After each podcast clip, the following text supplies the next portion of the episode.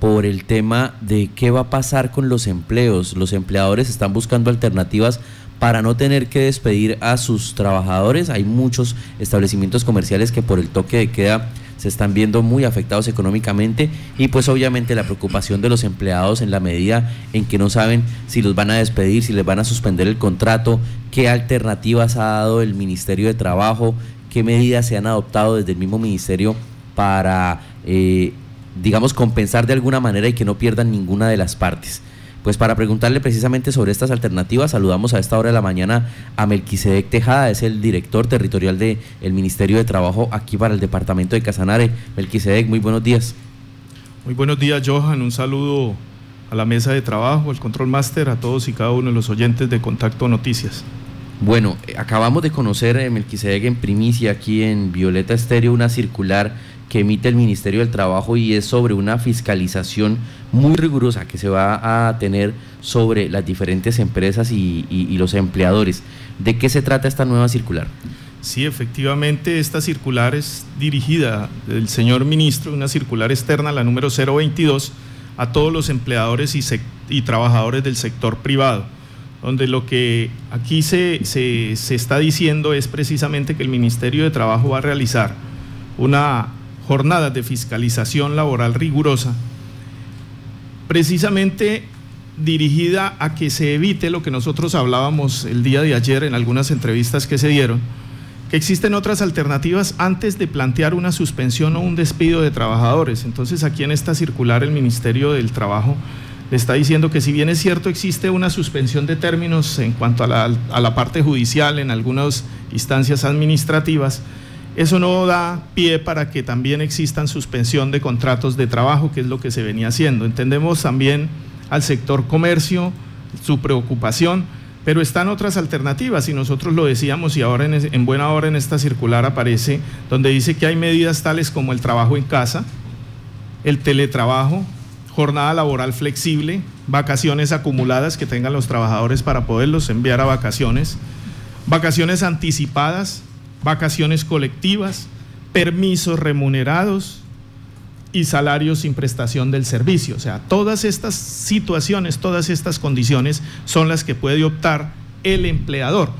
Y qué bueno que existe ese acuerdo porque es que el contrato, la relación laboral es un acuerdo interpartes. No puede el, empleador de manera arbitraria o unilateral tomar una decisión de suspenderlo o de despedirlo.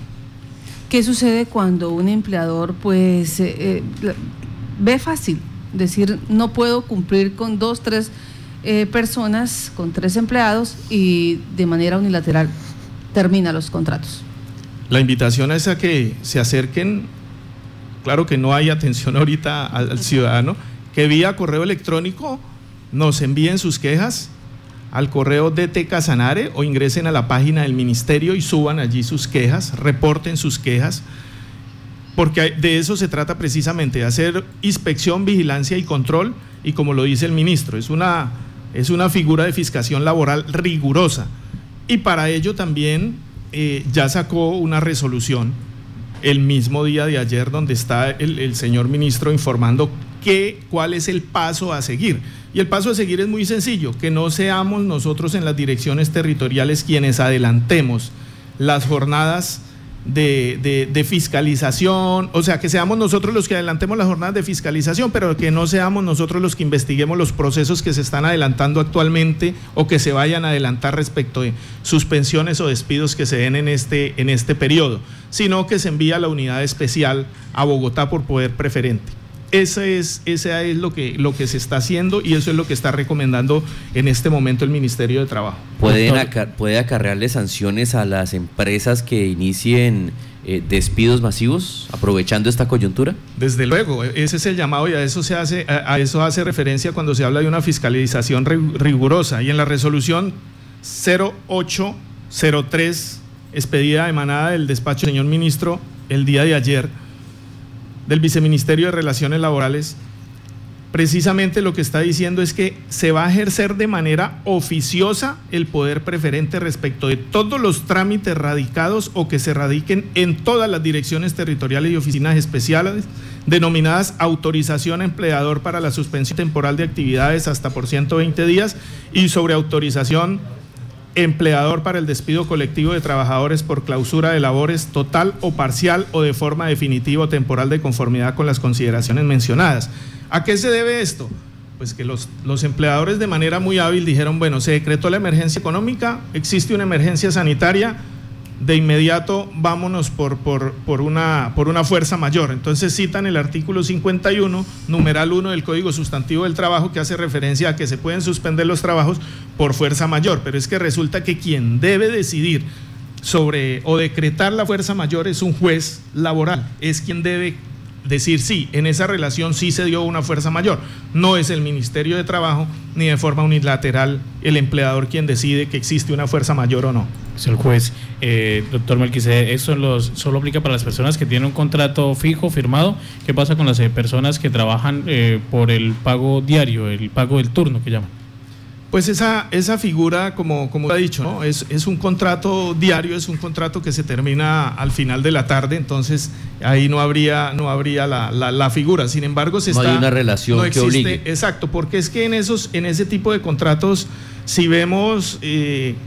Habría que, habría que mirar, porque es que todos los contratos son diferentes, habría que mirar si en ese contrato diario existe una, existen los tres elementos del trabajo que, que configuran el contrato de trabajo, porque el empleador puede decir, no, es que yo, él viene todos los días, pero me cumple una labor y puede llegar y hacerla en la tarde o hacerla en la mañana. Yo le pago por esa labor y, y, él sabe lo que tiene que hacer. Yo no lo mando a aquel qué es lo que tiene que hacer, porque él ya sabe lo que tiene que hacer.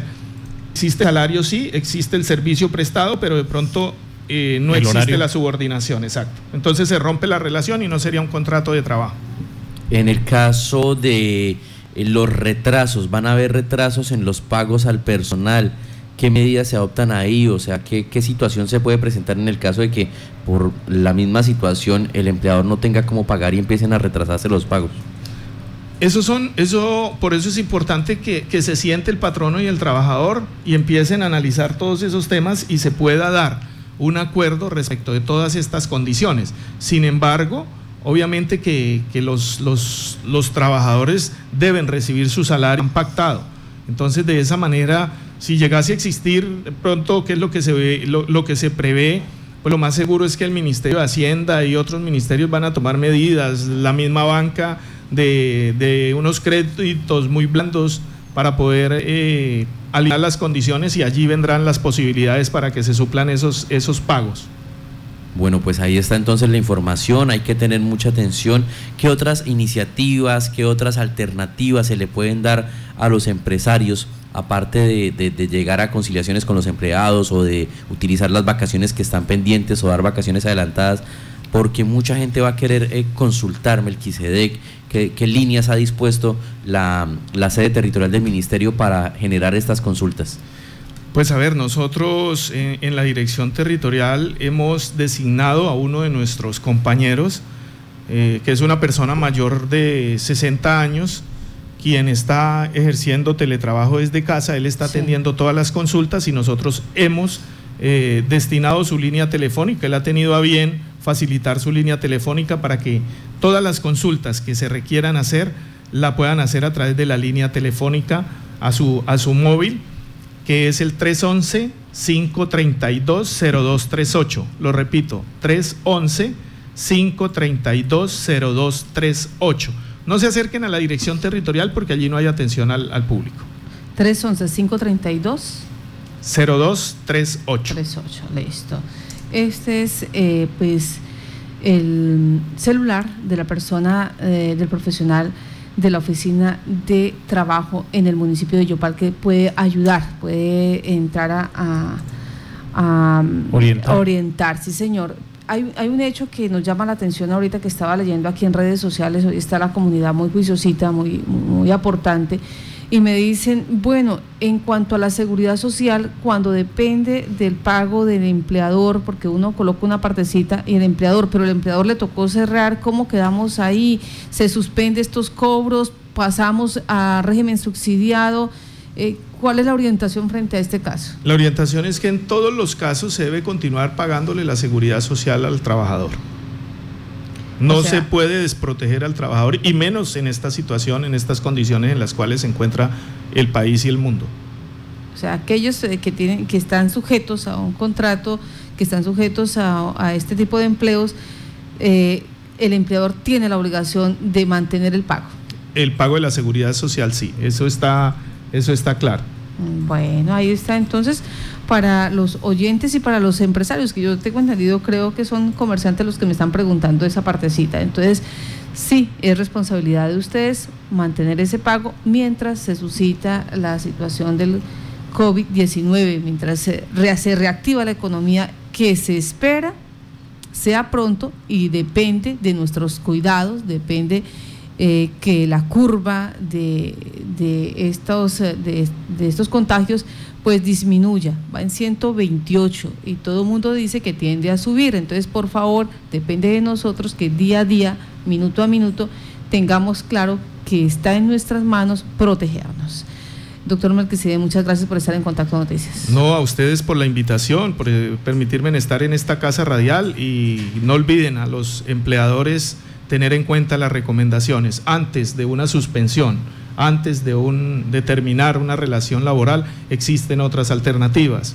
Llamemos a los trabajadores, invitémoslos a que se vayan de vacaciones, adelantémosle las vacaciones, flexibilicemos las jornadas laborales, busquemos las posibilidades de que no tengan que suspenderlos ni despedirlos. Muchísimas gracias, Dios los bendiga, un buen día.